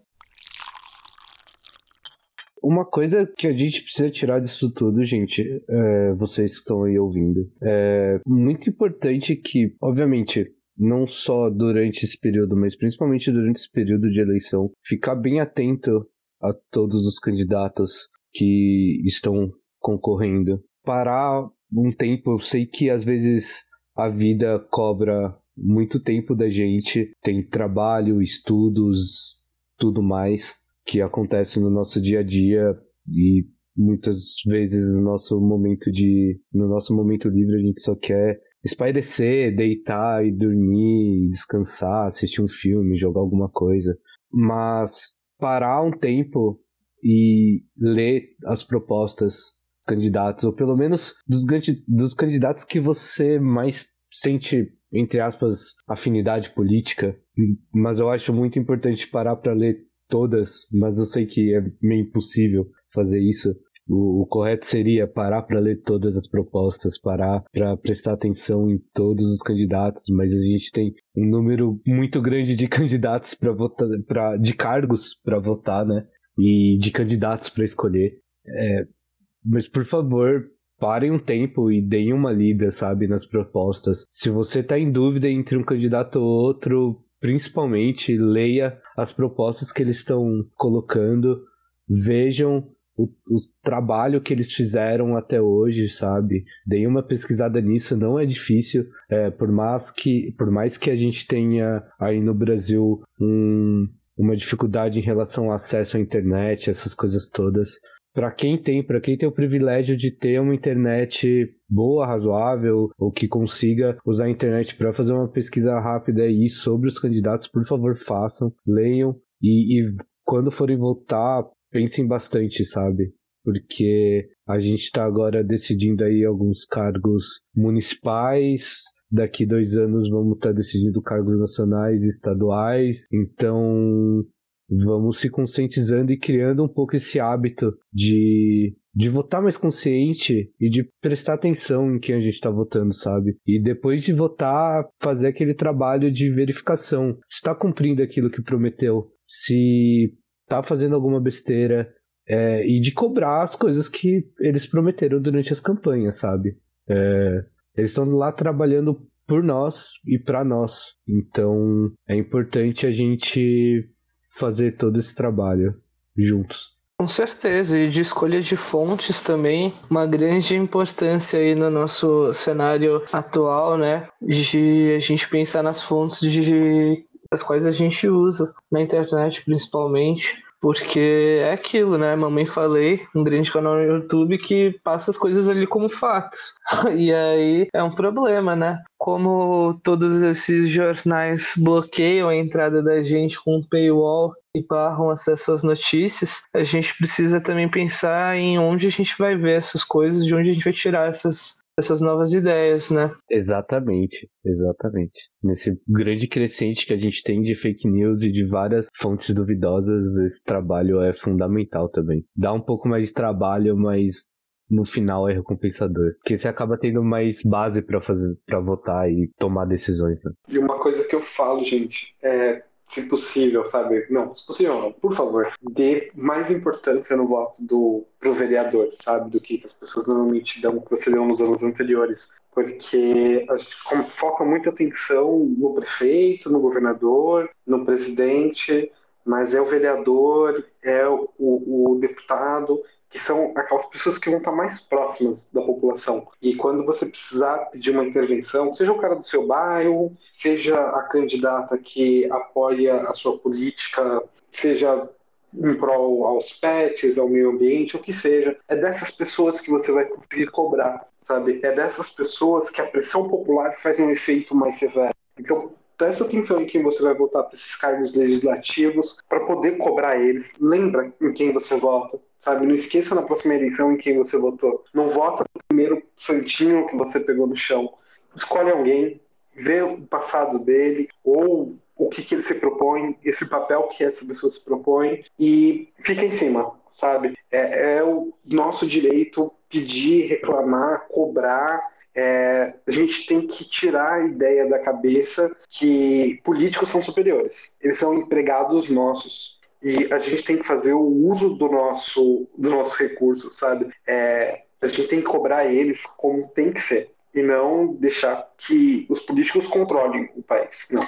Eles são os nossos empregados e a gente tem que cobrar que as coisas sejam feitas certas. Exatamente, né? O... A gente falou tanto dos prefeitos e do debate é, dos prefeitos, que é também o que é mais discutido nas mídias em que a gente tem, mas os vereadores eles têm uma importância ímpar, né? Porque afinal de contas, é, todos os projetos de lei e todas as propostas que ocorrem é, do poder político necessariamente tem que passar pela Câmara, pela Câmara dos Vereadores. Então, se tem alguém que realmente representa a gente de forma direta, são os vereadores, né? E tá aí, né? Temos atualmente uma ferramenta magnífica com possibilidades de informação gigantescas e a gente não precisa ficar com preguiça de procurar mais de uma fonte, mais de algum canal de comunicação, mais, mais do que um site de pesquisa ou um navegador de pesquisa ou uma rede social é, para ver as propostas das pessoas. Pode ser até a página desses desses candidatos, né? É, acho que é muito válido entrar, por mais que você não concorde com as ideias é, bases desse candidato, é válido entrar nas redes sociais, ver como que ele está fazendo a própria campanha dele, ver quais são os pontos que ele está valorizando, mas ler a proposta. A proposta ela, ela apresenta um quadro bem geral do que o candidato tem em mente e do que, que ele quer fazer para cada área é, de atuação política que ele vai ter ao seu vai ter sobre a sua administração, né? Terminamos com essas belas frases, esse magnífico episódio, né? Que foi quase um episódio de rage. A gente tava pensando que ia ser um episódio de rage, mas foi, foi um episódio bem, bem polido até. Ficou bom. E aqui partimos para o nosso momento de indicações, né? Como sempre. Então, fiquem à vontade para darem alguma indicação, seja ela filme, documentário, livro, CD, enfim, pode ter a ver com o episódio, pode não ter a ver com o episódio, fiquem à vontade. E, para já começar esse momento de indicações, eu vou indicar aqui um livro de um, de um cara que eu gosto bastante e que é professor de filosofia na, na USP, na FEFELESH. É um livro do professor Vladimir Safatli, chamado Só Mais Um Esforço, ele lançou esse livro em 2017. E basicamente ele está fazendo um resumo desses últimos anos é, da política brasileira, né? Então, enfim, ele estava escrevendo em 2017, então ele trata muito sobre é, as manifestações de junho de, dois, de julho de 2013, ele trata muito dos, dos governos do PT, ele trata muito é, do impeachment da presidenta Dilma. E ele coloca muitas questões justamente para a esquerda, assim. Então ele coloca é, a, a questão de junho de 2013 e o esgotamento da esquerda brasileira, como que a esquerda brasileira não soube se renovar após esse processo, que foi muito importante que, enfim, depois disso a esquerda não teve nenhuma resposta, né?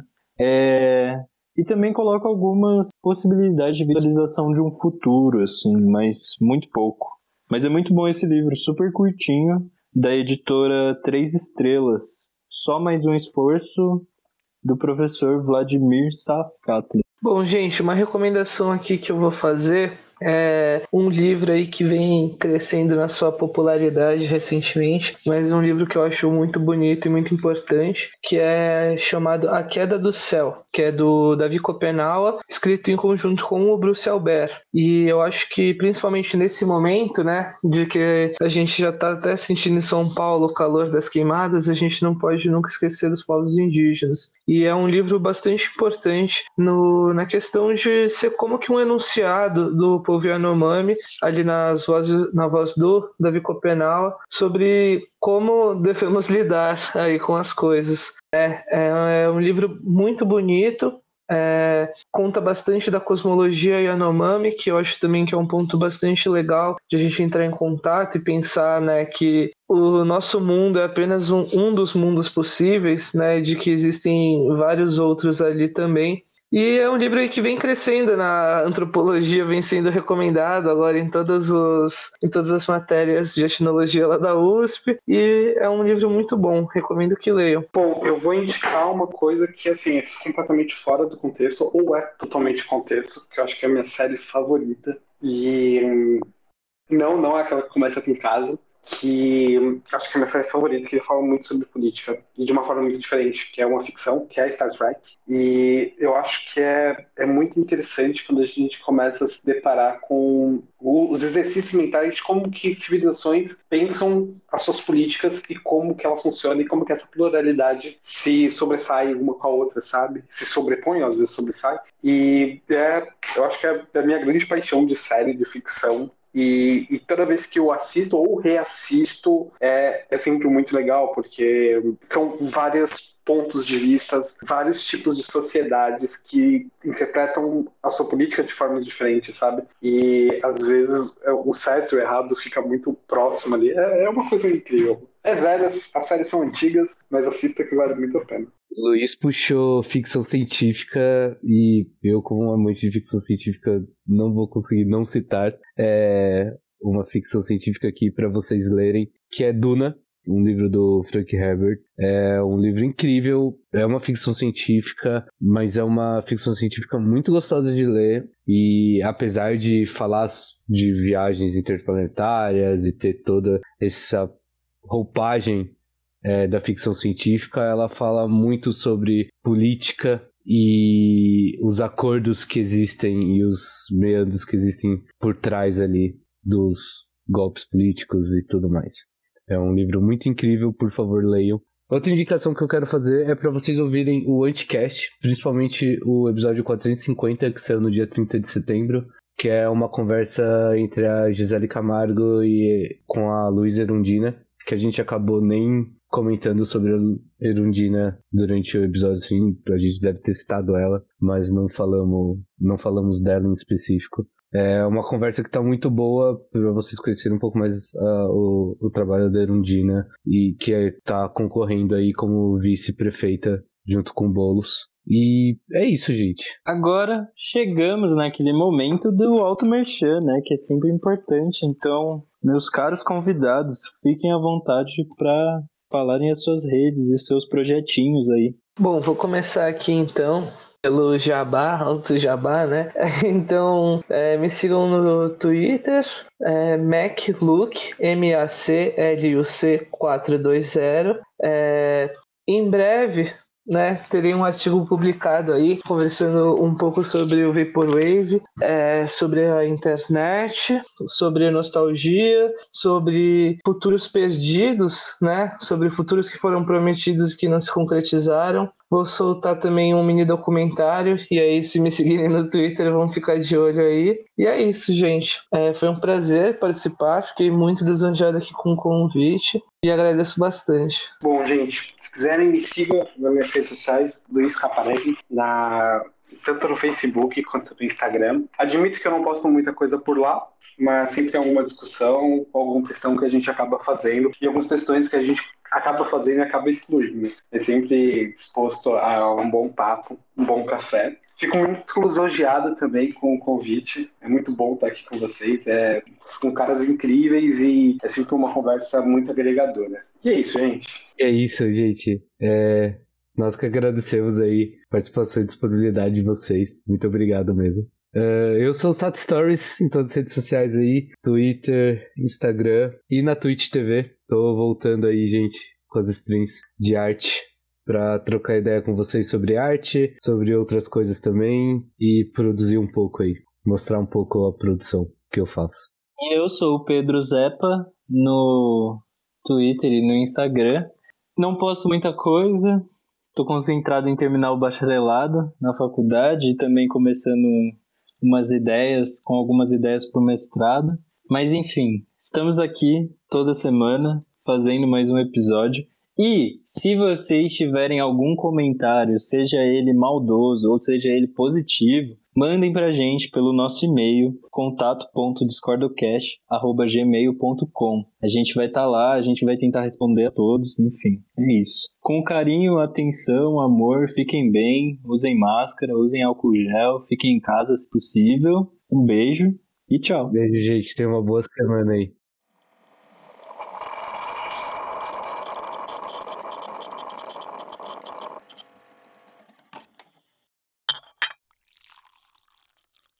Esse podcast é produzido e apresentado pelo Bruno Sato e pelo Pedro Zepa, e editado pelo Ivan Sato. Muito obrigado por ouvir e até o próximo.